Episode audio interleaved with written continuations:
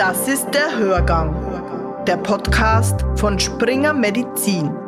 Mit Martin Burger am Mikrofon. Ich bin stellvertretender Chefredakteur der Ärztewoche. Wir berichten vom 11. Schmerztag im Wiener Rathaus. Herzlich willkommen. Trotz 2G-Regel beim Einlass war die Veranstaltung gut besucht, sowohl der Publikumstag als auch der Fachtag Schmerzmanagement All-In. Die Organisation übernahm das Team des Springer Verlags. Die Aussteller waren jedenfalls zufrieden. Also sehr gut. Die Organisation finde ich ganz top. Man fühlt sich sehr ähm, gut sozusagen willkommen und es ist perfekt eigentlich. Man weiß, wo man hin soll und, und ganz toll gemacht. Die Trennung ist ja rechtlich notwendig. Die Trennung war früher gar nicht da, die hat es nicht gegeben. Äh, da hat man sehr wohl gewusst, äh, wie man mit einem Patienten spricht, wie man mit einem Arzt spricht. Das ist aber jetzt doch gesetzlich geregelt und insofern glaube ich, ist dem nichts hinzuzufügen. Da müssen wir uns halt dran halten und so ist es. Ob ich es für sinnvoll halte, ich finde manchmal ähm, ist es ganz gut, wenn sich die Wege kreuzen, Patienten, Ärzte und wenn ich so dürfte wie früher, ich so arbeiten dürfte wie früher, wäre es mir eigentlich auch recht. Martina Jandl war das Produktspezialistin Neurologie und Diabetes bei Eli Lilly. Die Besucher überschütteten die Aussteller mit Fragen, zum Beispiel Elisabeth Wielander vom Moorheilbad Habach. Ja, eben wie die Antragstellung funktioniert, wie lang dann die Wartezeit ist, was erwartet mich beim Aufenthalt, gibt es da Einzelzimmer, wie ist mein Anteil an Kosten zum Aufenthalt, kann ich eine Begleitperson mitnehmen? Und wie kann ich dann eben auch die, das Erlernte im Alltag umsetzen, dann zu Hause oder das auch wo weiterführen. Das sind so die Fragen, die die Patienten beschäftigen. Jetzt aber hinein in den ersten Expertentalk am Schmerztag im Wiener Rathaus. Ich habe Professor Dr. Wilfried Elias vors Mikrofon geholt. Er ist wissenschaftlicher Leiter der Fortbildungsveranstaltung Schmerzmanagement All In. Elias ist außerdem Ehrenpräsident von Schmerzinformation Wissen macht stark. Herr Professor Elias, jeden Schmerz ernst nehmen ist Ihr Leitspruch. Das klingt ganz so, als hätte sich im Schmerzland Österreich einiges zum Besseren gewandelt in den vergangenen Jahren. Ja, also es ist so, dass vor allem im niedergelassenen Bereich immer mehr Ärzte diese Veranstaltungen besuchen, sich auch selbst fortbilden dementsprechend. Es gibt immer mehr Ärzte, die das sogenannte Schmerzdiplom haben die sich auch innerhalb ihres Faches, auch wenn wir jetzt zu den Fachärzten kommen, innerhalb ihres Faches mit Schmerzen intensiver auseinandersetzen, was ja früher nicht so war. Man hat also innerhalb der einzelnen Fächer natürlich sich bemüht, ursächlich, und der Schmerz gehört zunächst einmal ein Symptom, wo es geht, ursächlich behandelt. Aber es gibt dann halt gerade im Bereich der, der großen Gelenke und der Wirbelsäule Erkrankungen, die man operativ nicht mehr beherrschen kann. Und die Patienten haben dann trotzdem Schmerzen. Und da braucht man dann natürlich auch eine entsprechende Expertise, den Patienten auch weiter behandeln zu können. Denn wenn ein Patient einmal zu einem Facharzt gekommen ist oder zu einem praktischen Arzt, dann erwartet er sich natürlich auch, dass ihn der mit seiner Krankheit begleitet und vielleicht in eine, in eine Schmerzambulanz oder sogar in eine stationäre Schmerzbehandlung schickt. Aber zunächst einmal muss er wissen, wo gibt es das und wann wird das äh, notwendig sein. Und dann ist es auch wieder so, wenn die Patienten von derartigen Institutionen entlassen werden, dann brauchen sie wieder ihren Arzt, der diese Therapie weiterführt. Und ich glaube, das ist uns in den letzten 30 Jahren sehr gut gelungen, diese Strukturen aufzubauen. Vorbildlich war da nicht nur der Raum Wien, sondern beispielsweise der Professor Lieker hat also in, in, in Kärnten hier Maßstäbe gesetzt, wie man das macht. Er hat also im, im Landeskrankenhaus Klagenfurt hat er also eine eigene Abteilung, wo es nicht nur um Schmerztherapie, sondern auch um Palliativmedizin geht. Und er hat eine ganz, ganz enge Zusammenarbeit mit den äh, ähm, Ärzten und äh, ist da in einem ständigen Gespräch. Und ähm, er hat auch, und das ist sehr interessant, eine Anekdote, eine Bekannte von mir, deren Vater gestorben ist, hat sich beim Ausräumen der Wohnung verletzt. Und dann sucht sie ein Pflaster und findet ein rosarotes Pflaster, beklebt sich das drauf und es wird ihr schlecht. Und dann äh, ruft mich der Mann an und sagt, was soll ich machen? Der ist so übel und die war immer so in Kärnten. Sagt, pass auf, wenn das jetzt zunimmt, wir wissen nicht, was das ist, möglichst rasch ins Krankenhaus. Dann geht sie dort in die Ambulanz wird von einer Schwester gesehen und sie sagt, ja, mir ist so übel und so weiter und ich habe da, äh, hab mich da angeschlagen und ich weiß nicht, was ist und sie sagt, sie haben da ein Schmerzpflaster drauf bieten. Nicht? Und, ja, das war ein Opioidpflaster, nicht wahr? das Transdeck, das ist rosarot und nach, nachdem das eine offene Wunde war, ist der Wirkstoff in einer vehementen Konzentration hinein. Und ich möchte es ja noch einmal sagen, diese Krankenschwester, hat das gewusst und mit einem Blick das erkannt. Und das geht nur, wenn man das gesamte Umfeld dauernd informiert und eben diese Kooperationen anstrebt. Und ich glaube, wir sind hier noch einmal in Österreich sehr, sehr viel weitergekommen, als wir früher waren. Was halten Sie von Aussagen und Ratschlägen, die in die Richtung gehen, dass man den Schmerz annehmen muss? Das äh, ist schon einmal eine Ausdrucksweise, die ja den Patienten sozusagen in eine Bringschuld hinein dirigiert. Und man muss schon sagen, kein Mensch will Schmerzen haben und kein Mensch will sich damit abfinden. Womit sich Patienten abfinden können, ist, dass sie, wenn sie eine schmerzhafte Erkrankung haben, dass sie Medikamente nehmen, dass ihnen diese Medikamente helfen. Aber äh, abfinden das jemanden abzuverlangen, das ist, glaube ich, sehr tief gegriffen. Also das würde ich einem Patienten nicht sagen.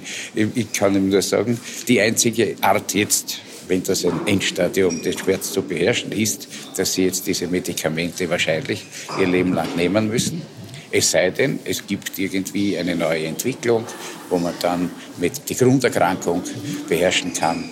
Nehmen wir jetzt hier an die sehr viele Menschen, die chronischen Schmerzen leiden, sind beispielsweise Tumorpatienten, die mit Knochenmetastasen nicht? Und da gibt es dann schon Entwicklungen, wo es mit neuen Chemotherapeutika oder mit Bestrahlungsmethoden gelingt, diese Tumoren wieder wegzuschießen.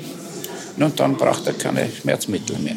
Also das ist aber auch die Aufgabe der behandelnden Ärzte, dass sie sagen, gibt es eine Entwicklung, die es ermöglicht, tatsächlich noch ursächlich zu behandeln und nicht symptomatisch, weil Schmerztherapie ist eine symptomatische Therapie. Werden in Österreich zu viele oder eher zu wenige Schmerzmittel verschrieben? Es ist natürlich so, dass es immer wieder warnende Stimmen gibt dass man eben Schmerzmittel nicht kritiklos einnehmen soll. Man soll auch Schmerzmittel nicht kritiklos verschreiben. In erster Linie geht es hier aber nicht um die Opioide, sondern hier geht es um die, um die sogenannten nicht-steroidalen Antiinflammatoria, die bei Langzeiteinnahme natürlich organische Schäden hervorrufen können, weil diese Mittel die Prostaglandinsynthese unterdrücken. Und wir brauchen heute die Prostaglandine sowohl für die Dilatation der Luftwege, sowohl für die Dilatation der, der Blutgefäße. Wir brauchen Prostaglandine, die die Zusammensetzung des Magenschleimes steuern. Und wenn wir jetzt da in diese Synthese eingreifen, dann kann es natürlich passieren, dass bei Langzeiteinnahme es zu Schädigungen der Niere, des Magen-Darm-Traktes oder anderer Strukturen kommt. Und daher muss man natürlich schauen, dass man ein Potpourri von Medikamenten verordnet, die man in der Dosis dann so niedrig halten kann, dass man weit entfernt ist von den unerwünschten Nebenwirkungen. Und dazu gehören die Opioide, dazu gehören jetzt diese neuen Antikonvulsiva, also Antiepileptika, die ja überhaupt aufgrund ihrer Angriffspunkte an speziellen Rezeptoren sich jetzt auch äh, etabliert haben in der Behandlung von Psychosen oder von bipolaren Störungen. Das heißt also, wir haben im, durch die vermehrte Nutzung gewisser äh, Wirkstoffe haben wir gelernt, sie in Krankheiten einzusetzen, für die sie ursprünglich gar nicht vorgesehen waren.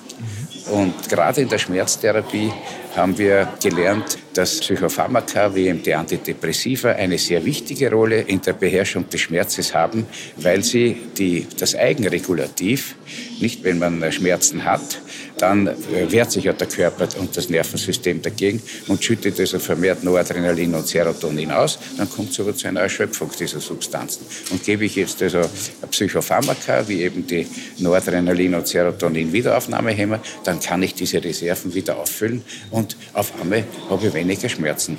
obwohl die eigentlich für eine ganz andere Krankheit ursprünglich konzipiert waren. Und das sind diese, diese Lerneffekte, wo man in der Forschung, aber auch in der Beobachtung erkannt hat, wie vielfältig die Steuerungen oder die Steuerkreise des Schmerzes und der Schmerzgegensteuerung äh, abläuft. Und da kann man dann eben mit diesen kleinmolekularen äh, Medikamenten den Menschen sehr gut helfen.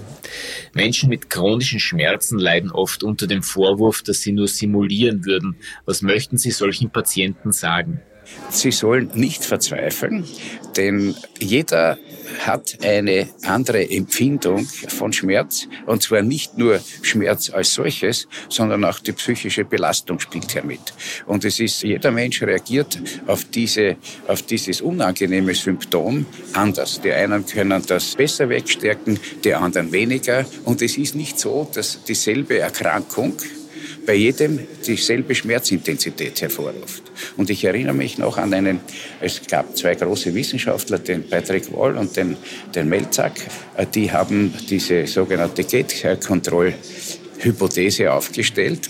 Und der Patrick Wall hat dann bei einer Veranstaltung gesagt zu Beginn, nichts ist leichter zu ertragen als der Schmerz eines anderen.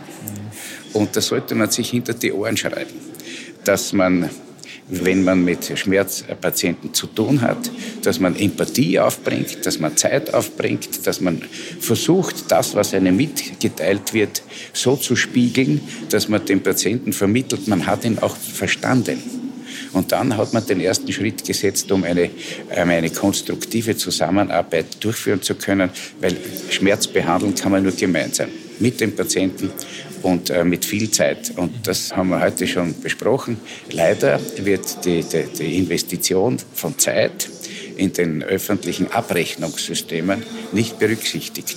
Und es ist natürlich auch sehr schwer nachzuweisen, dass man die entsprechende Zeit anwendet. Und ich mache jetzt einen Bogen zu einem ganz anderen Metier, zum Gutachten beispielsweise. Da hört man immer wieder Patienten, die also da hier aufgrund von irgendwelchen Krankheiten, äh, Frühpensionierung und so weiter ansprechen und sagen, ja, der hat mich gar nicht angeschaut. Und ich mache das dann immer so, ich habe ein Formular und da steht drauf, ich habe mit dem Patienten von bis gesprochen. Nicht? Und wenn ich da draufstehen habe, Stunde, dann muss der das unterschreiben. Und das wäre also wichtig, dass man nicht nur bei solchen Gelegenheiten eine Zeitdokumentation macht, sondern dass man auch in der tagtäglichen Auseinandersetzung mit Patienten dazu schreibt, ich habe mit dem von bis gesprochen. Dann kann nämlich auch das nächste Mal sagen, ich habe Ihnen schon Zeit gewidmet und äh, ich werde sie Ihnen wieder widmen. Und äh, dann ist es wiederum eine Vertrauensbasis. Denn oft einmal ähm, empfinden die Patienten die aufgebrachte Zeitspanne viel kürzer als der Arzt. Ne? Vielen Dank, Herr Professor Elias. Kommende Woche hören Sie hier im Hörgang Teil 2 unserer Schmerztag-Berichterstattung, unter anderem mit Dr. Martin Pinsker vom Schmerzkompetenzzentrum in Bad Vöslau. Ich beende diese Sendung mit einer letzten Frage an eine Ausstellerin. Sefki Jamann ist Netzwerkbeauftragte Mikroimmuntherapie bei Megemit. Wie fällt Ihr Resümee des Wiener Schmerztages aus? Sehr positiv, sonst wären wir ja nicht wieder da.